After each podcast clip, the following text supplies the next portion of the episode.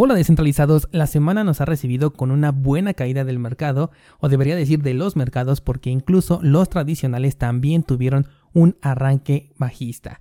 Y todo esto se está atribuyendo al efecto de la empresa china que se declara insolvente. También el día de hoy vamos a hablar del presidente de Turquía, el cual abiertamente le declaró la guerra a las criptomonedas, un grave error por parte de este presidente. Además, Charles Hoskinson dice que no va a seguir los pasos de Ethereum con su token de Cardano. Solana ha publicado un comunicado post-mortem de el ataque que recibió la semana pasada y hoy descentralizados les traigo una noticia muy pero muy especial. Hola de nuevo y bienvenidos a Bitcoin en español.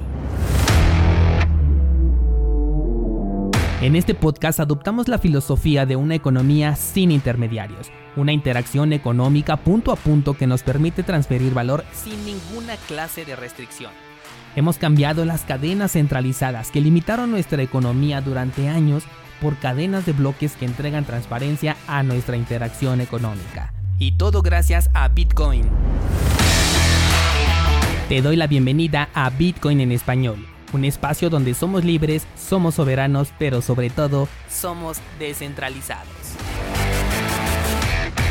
Descentralizados, el precio de Bitcoin ayer rompió el nivel de soporte de los 42 mil dólares y bajó hasta 40 mil 200. Incluso, retomando nuestra estrategia de la media móvil de 20 periodos en el marco temporal de una semana, el precio tocó esta media móvil y a partir de ahí ha rebotado. Recuerda que utilizamos, o bueno, yo utilizo esta estrategia para definir en qué clase de mercado nos encontramos. Si el precio está por debajo de la media móvil de 20, entonces es un mercado bajista y si está por encima, se trata de un mercado alcista.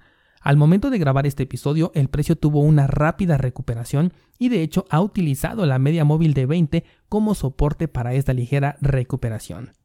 Sin embargo, apenas es martes y el indicador trabaja en marcos temporales de una semana. Lo que me gusta es que en el marco de un día podemos ver una vela martillo que le vendría muy bien al precio para un posible rebote. Con nuestras dos opciones siempre listas, el precio podría irse hasta los 30.000 si la caída del precio continúa, o bien intentar recuperar la zona de los 53 en caso de ver un rebote. Por otro lado, el mercado de altcoins también sufrió de la misma caída, Atención a IOTA y Cardano porque llegaron a puntos muy interesantes por si te interesan estos proyectos.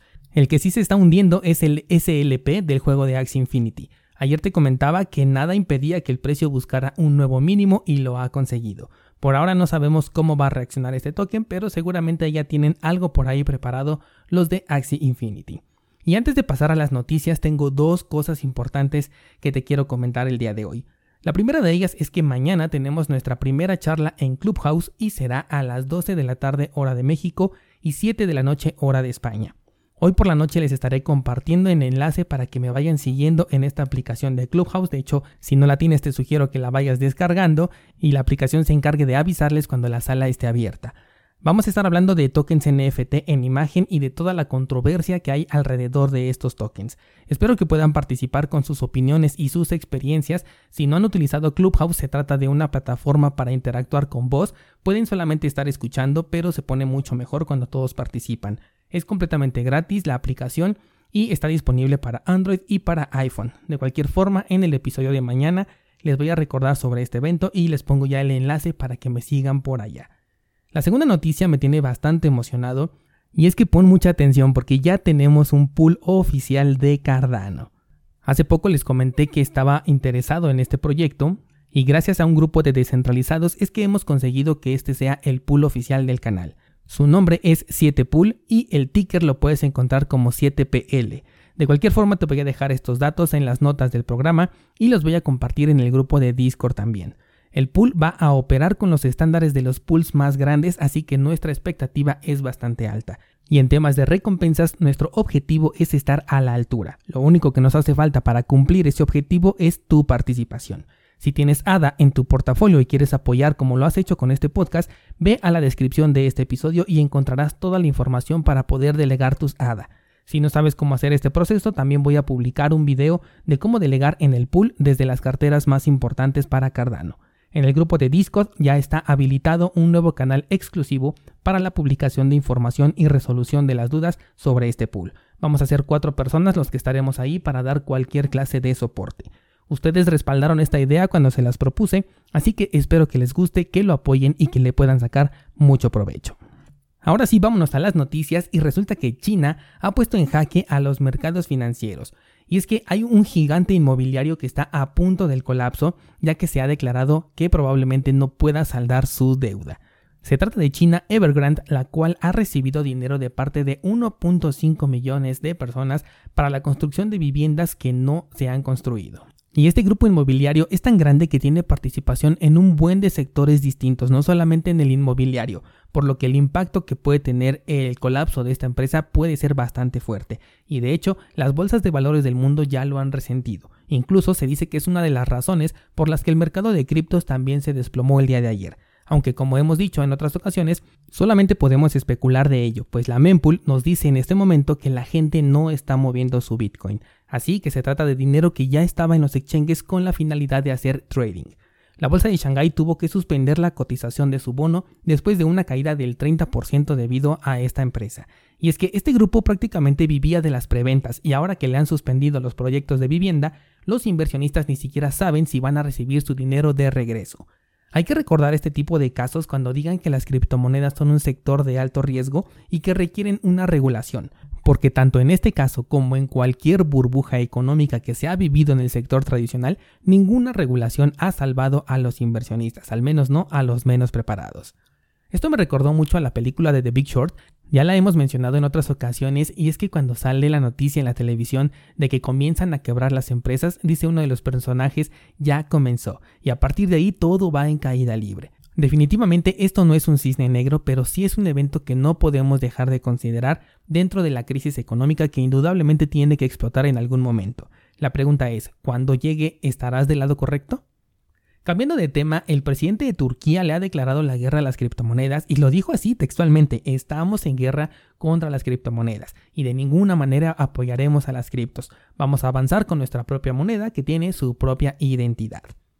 Turquía era un país que buscaba hace un par de años ser un país líder en temas blockchain, pero parece ser que bajo la misma idea que tiene China, quieren separar blockchain de cripto. Y sí, blockchain sin Bitcoin no es nada. De hecho, blockchain sin Bitcoin es exactamente lo que van a crear los gobiernos autoritarios como el de China y en este caso el de Turquía, en donde se perderán todas las ventajas como no ser permisionado, el ser de libre adopción, ser descentralizado, público, verificable, todo eso se va a perder porque exactamente blockchain por sí solo no soluciona ningún problema. De hecho, puede jugar en tu contra porque ahora todo va a quedar registrado en una blockchain que seguramente será privada.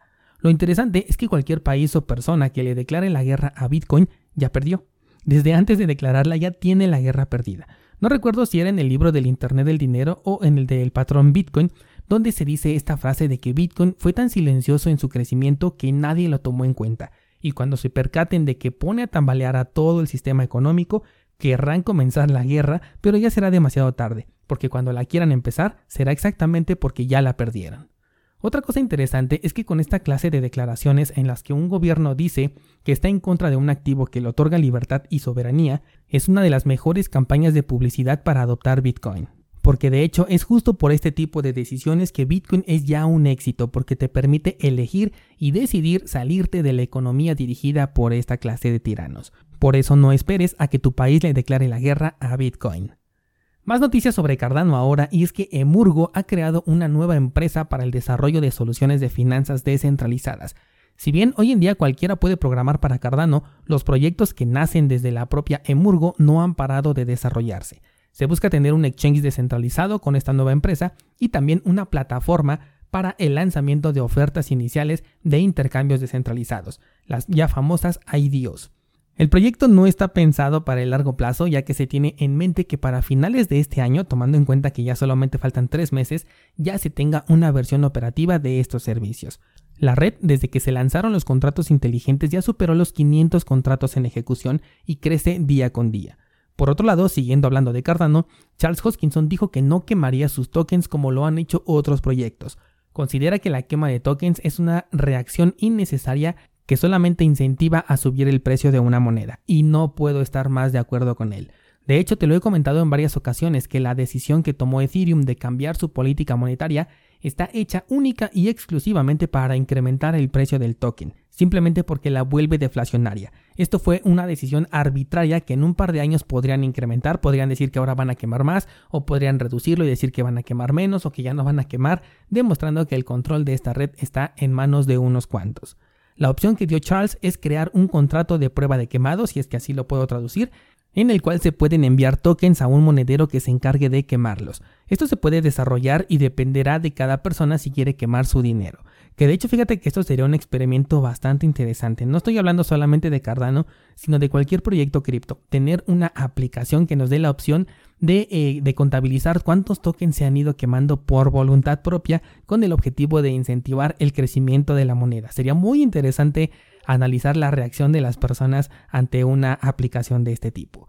Y por último te cuento que Solana ha sacado una explicación del evento ocurrido la semana pasada, donde su red se saturó y dejó de producir bloques. Y de hecho no varía mucho de lo que ya te había contado. Se trata de un ataque de denegación de servicio, el cual solicitó más transacciones de las que Solana era capaz de procesar. Y aunque no fue un ataque como el que se suele tener en ciertas páginas web, sí consiguió el mismo resultado. A raíz de esto se tuvo que suspender la red durante 14 horas para que los nodos validadores se actualizaran y pudieran darle soporte nuevamente a la red. Una red que queda bastante claro que es completamente centralizada. Y no está mal que lo sea, simplemente hay que ser conscientes de dónde estamos metidos y considerar qué tipo de riesgos tenemos en cada lugar donde metemos nuestro dinero. Con esto abro el debate para el día de hoy descentralizados. Cuéntenme qué opinan sobre este caso de China. ¿Creen que sea el detonante que llevamos tiempo esperando? Creen que sea la noticia que inicie la avalancha o que el gobierno chino la va a rescatar y le darán otro soplón de aire a la ya tan inflada burbuja. Espero tus comentarios en el grupo de Discord para continuar con esta conversación.